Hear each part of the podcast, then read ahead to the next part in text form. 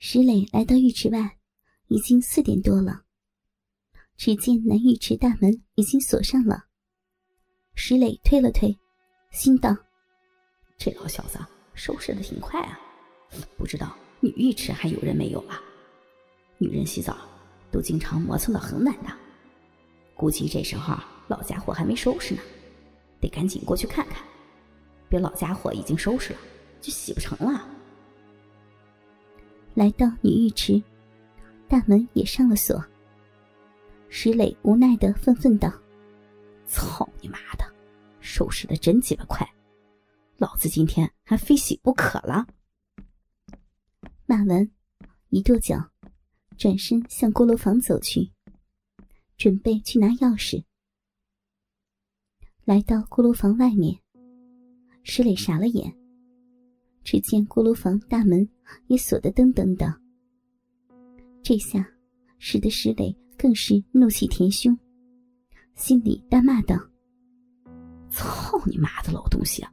出去买棺材了呀？啊，摆明了根本就没收拾，明天要老子来擦屁股啊！”愤怒的石磊绕到他每天都蹲的那个墙头外面，很轻松的就跳了进去。挨着墙的锅炉房的后窗户，里面和窗户。有半米的距离，是一冷一热两个大水箱。石磊轻车熟路，用手轻轻一扳窗子就打开了，然后一片腿就跳了进去。想去到前面的更衣间，就必须穿过并排的两个水箱中间那道勉强只能容一人通过的过道。石磊微微侧身。刚要往里钻，突然，对面闪过来一幅白花花的、没有下身的身体，吓了石磊一大跳。没错，那不但是一幅白花花的上身，而且是一幅白皙丰满的赤裸的女人胴体。这身子侧对着自己，弯着腰，双手撑着地，仿佛在弯腰捡东西。下身被水箱遮住了，因此，从水箱中间的过道看过去，就很诡异的，仿佛没有下身一般。只见那白皙的身子上，两对饱满的乳房，混乱的摇晃着，一头青丝铺在浑圆光滑的一耸一耸的香肩上，同时，对面微微传来了。女人做爱时特有的、强忍着极力不嚎叫出来的闷哼。这突如其来的一幕，令石磊呆在了那里。这时，那女人好像感觉到水箱对面有人，侧脸望了过来。那是一张可爱美丽的圆脸，一双杏核一般的大眼睛，泪汪汪的。哀怨而惊恐的瞪着石磊，石磊被这一看，吓得回过神来，赶忙侧身躲到了水箱后面。石磊的心里七上八下的，这是这是音乐老师田香，没错，是田香，这怎么回事啊？难道他在这儿跟人草逼？那？那操他逼的人是谁呀？很快，石磊就有了答案。一个男人的声音传了过来：“我操，过瘾啊！还是在这儿操逼刺激。自从那傻小子来了以后，咱俩好久没在这干了。哎呀，害得我一想操逼，就得大半夜的往你家跑。你家孩子又太他妈的碍事儿。”总是干的不过瘾。哎，对了，昨晚你老公怎么在家了？要不是你赶在前面出来，就他妈坏事了。他他调班了，以后不不倒班了，上上长白。田香娇喘着回答着：“我操，你那傻逼老公调什么班啊？”今后白天有那傻小子，晚上有你老公，我俩去哪干事啊？啊？要不以后你晚点走，等那傻小子下班了，我俩再干，咋样？不行，我要接接孩子的。他爸在矿里上班，去去幼儿园太晚。剧烈的抽插发出噗呲噗呲的声音，令田香已经有些语无伦次。你妈逼的，老子才不管那么多呢！